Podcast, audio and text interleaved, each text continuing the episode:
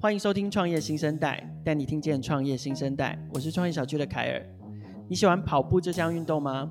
正在收听节目的你是一个喜欢享受孤独的跑者呢，还是喜欢跟其他人一起跑步？跑步文化其实在全世界都很盛行。除了呃个人的跑者呃喜欢跑步之外，其实有非常多的现在有非常多的企业，其实也会鼓励自己的员工要维持健康，要加入运动的好。那有没有什么好的数位工具可以陪伴跑步社群一起前进呢？那又有什么样的好的数位工具可以协助这些企业，可以好好的鼓励自己的员工加入健康、加入跑步的路途呢？欢迎收听今天的创业新生代。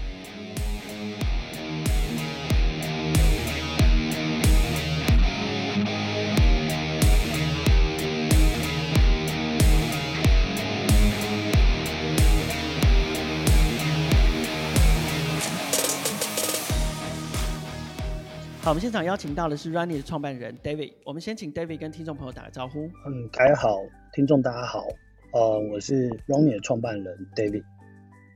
呃，今天很高兴现场邀请到 David。David 要介绍的服务叫做 Runnii，R U N N I I。这一听起来就跟跑步有很大的关系，所以想问问看 David，你当初怎么会想要选择切入像是跑步啊、健康这个创业题目？可不可以先聊聊你的背景？嗯，其实我一毕业就在竹科工作，然后嗯，我大部分做的工作是光学专利或是三到五年后的一些产品。然后那时候我们发现，就是说我离终端客户的服务其实很远，所以对，就想说我是不是有机会可以做一些产品，是可以更接近终端服务。那那时候其实蛮流行.流行穿戴装置的，所以嗯，搭着那个时候的路跑风气，我们就在想。呃，如果路跑这件事情，它可以透过云端的的方式来举办，它再透过光学投影，然后影音或是网络的方式来呈现，对，然后就很像线上的虚拟路跑一样的话，那一定会很好玩。所以，呃，我们就带着这个概念出来，想要做一样这样的产品。可是后来，嗯、呃，因为硬体开发遇到一些困难，所以我们就。放弃了硬体的开发，但保留软体的这个架构跟概念。那对，那运气很好，刚好四大运，呃，那时候在一七年的时候举办，然后看到我们的产品，然后觉得，哎，在线上举办这样的活动非常适合拿来当做四大运的推广，然后就此我们就进入了这个软体开发，呃，软体服务的这个概念的这个模式下。OK，听起来很很很有趣哦。就是说，其实一开始你是想要做的是硬体，然后想要就是做消费者终端的产品。可是，呃，我觉得那个概念非常的有趣，就是它还是结合了那个虚实整合，然后软硬整合的那个概念，希望把而且有一点点游戏化的想法，就是希望可以可以把运动这件事情变得更有趣。那虽然最后，呃。硬体没有做出来，可是软体这件事情延续下去了，而且还刚好可以跟四大运结合。好，那那呃，可不可以请你深入跟我们介绍一下，就是什么是 Running Running 这个这这这个软体它提供了哪一些服务或者是功能？对，就陈如凯所讲的，就是说，呃，我们在硬体开发上面其实有一个 prototype，但是后来没有往下执行。但很重要的概念其实就是游戏化，所以我们在。其实终端服务的时候，其实是将个人的所谓的运动软体的记录，转变成企业或是组织它能运行的这个健康活动。那最重要，我们就是带入带入游戏化这个概念。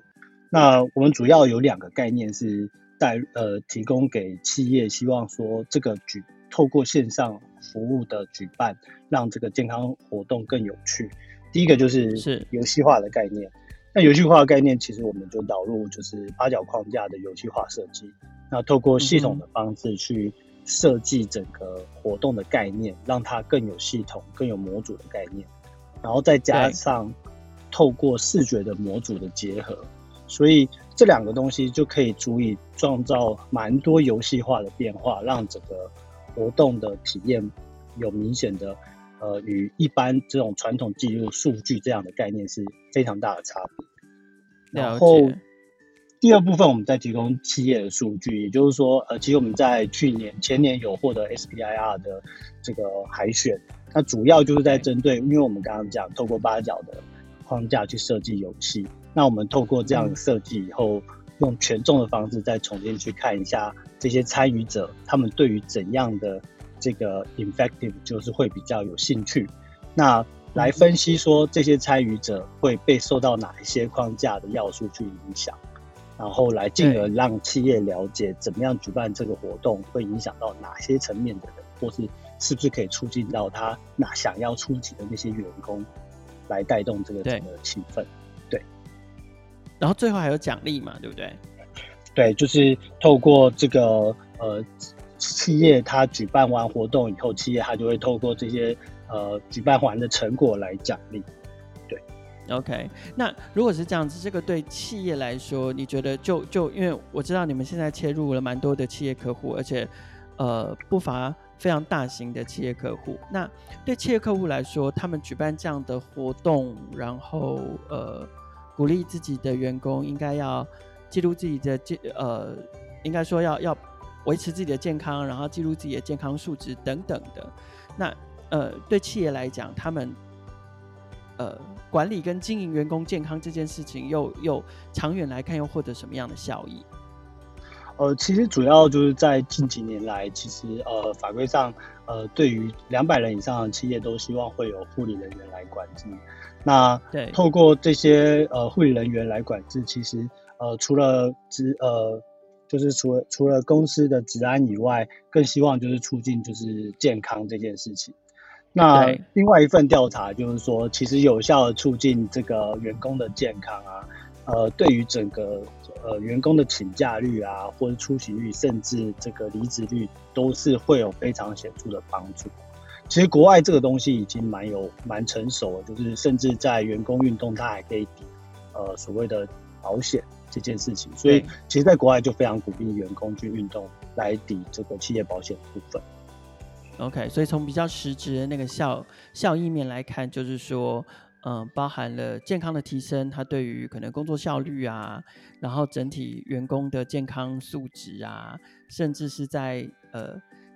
呃健康或是那个疾病管理的那个成本上面都可以降低嘛。那但是如果是从呃价值层面来看的话，也许就是像员工的呃呃向心力啊等等也都会提升，是。OK，那所以企业是你们最主要的客户。那请问一下，你们的、你们的呃商业模式会是什么？然后你刚刚有说到，这是呃至少以台湾来说，法规上规定两百人以上的企业都有一定要要要对员工的健康负责任这样的这样的规范。所以呃，商业模式是什么？然后你们自己预估这样的市场规模有多大？是，嗯、呃。我们现在主要运行的商业模式其实是非常类似 SaaS，但为什么我们说我说类 SaaS，主要原因是因为我们还是避不了会需要跟企业会面对面的对谈，但是对呃服务的过程中，其实我们就使用的软体的模组去协助他们，那所以呃我们会觉得觉得非常接近 SaaS 的服务。那我们主要的协助企业服务的方式有三种，第一种就是呃短期服务。然后透过可能协助他们举办他们想要举办的活动，或是说，呃，他们呃可能不知道有什么活动，会从我们的这个活动的呃参考设计里面去找出一个适合他们的活动，然后我们并给予 consult。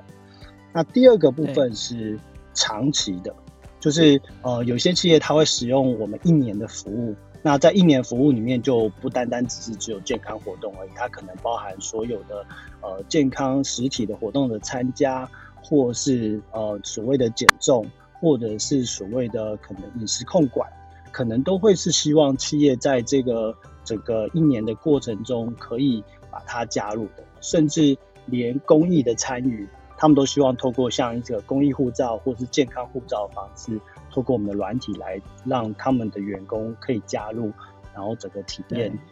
会更有趣。这样，那第三个部分，帮他们把员工聚在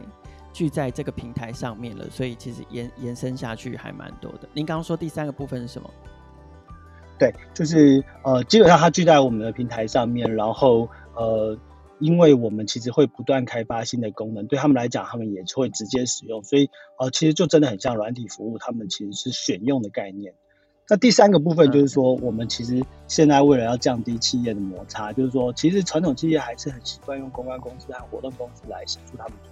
去举举办这个活动。那呃，中间其实不乏就是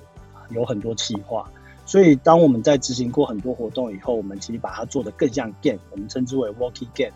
那在 Working Game 的部分的话，就是企业它可以直接透过选用整个解决方案，而不用特别去思考说我是不是还要再加入自己的设计，加入自己的元素。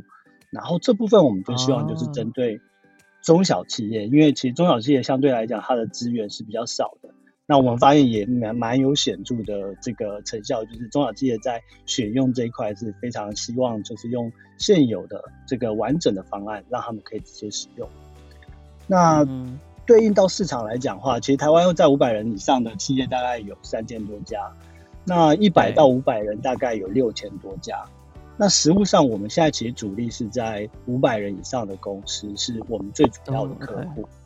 对。那所以目前我们当然也是垂直，是希望在一百到五百人这个机体可能更大一点的公司上，呃，其实也会有一些斩获，就是从 Working Game 这边。所以其实我们希望从一百人以上了，就是都可以长期建立到这个健康服务和健康促进概念的这个公司，都可以让他们可以轻松使用，包含不管是呃五百人以上是为了健康，可能一百到五百人有一些企业甚至是为了。公益结合健康这个议题来举办这样类似的活动，对，了解。可是，嗯，我们都知道，其实有时候做 B to B 的生意不容易嘛，然后企业客户也不是那么容易说服。你可不可以分享一下？因为其实，呃，你们公司到现在累积了呃一些成绩，包含呃都协助过一些比较大型的品牌办活动啊，或者是引导他们使用你们的产品。呃，可不可以分享一下你们做这些企业客户开发的一些经验？呃，对，就是这也是我回到我们刚刚讲说，为什么要开发中小企型企业的一个很主要原因，是因为其实真的 B to B 是非常辛苦的，就是它在整个业务的周期是很长的。其实我们在光审核，包含治安、法务，还有这个所谓的呃。嗯，采购等等，其实他那审核的流程很长，有时候我们可能签一个月要签到半年，那对我们来讲其实是很辛苦的。所以，嗯，这部分其实对我们来讲，就是我们当然是很希望可以缩短这个业务周期，所以才在今年是希望可以透过 Working Gain 进入中小企业。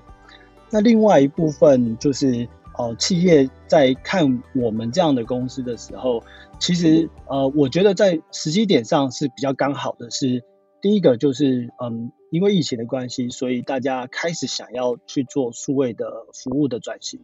那他们就会愿意去尝试，就是说新的服务是不是可以在这样的架构下去执行。那其实我们发现，其实很多企业其实都有在评估，只是它少了一点点诱因去转换。那今年刚好多了这个诱因。那第二个部分是说，呃，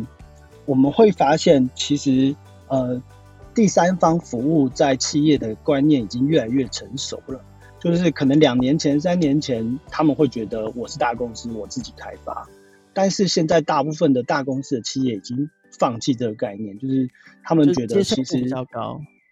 对对对，就是说他们已经呃可以接受说，其实是用第三方服务软体对他们来讲是更友善、更优化，然后对所有写呃维运上面也是更轻松，所以。这两个议题其实让企业整个接受度是变高的。那再加上呃，我们在四大运得到了蛮不错的回馈，所以呃，在企业谈谈的呃谈起来的状况上面，其实都还蛮友善的。那尤其是今年，其实是蛮特别的，就是我们的询问度也特别高。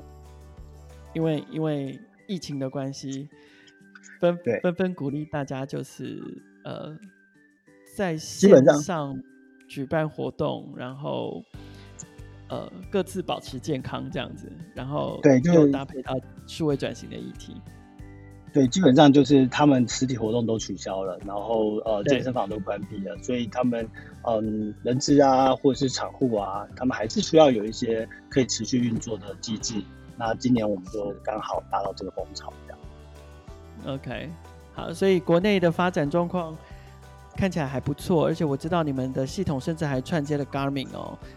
可以直接透过 Garmin 的装置来收集使用者的数据。那国外呢？国外市场我知道是你们接下来的一些重点，那分别会是哪一些地区？然后你们预计要怎么拓展？嗯，国外有一间公司叫四十二 Race，然后它是做线上路跑 To C 的。那它是在新加坡，那它做的很好。呃，主要原因是因为，呃，我们在台湾其实非常多人使用它的服务。那这个其实让我们有一个 hint 啊，就是说，其实在国外，包含新加坡或者是可能澳门、呃，马来西亚，可能类似的服务可能是存在的。那对，目前今年我们也接到了国外的服务。那主要我们在发展上面的策略是会希望。嗯，先透过网络来触及，因为其实今年我们在接触到国外客户是很有效的，是可以纯粹透过网络就完成呃整个销售的过程。那所以我们希望说初期看能不能先从新加坡、呃可能马来西亚或是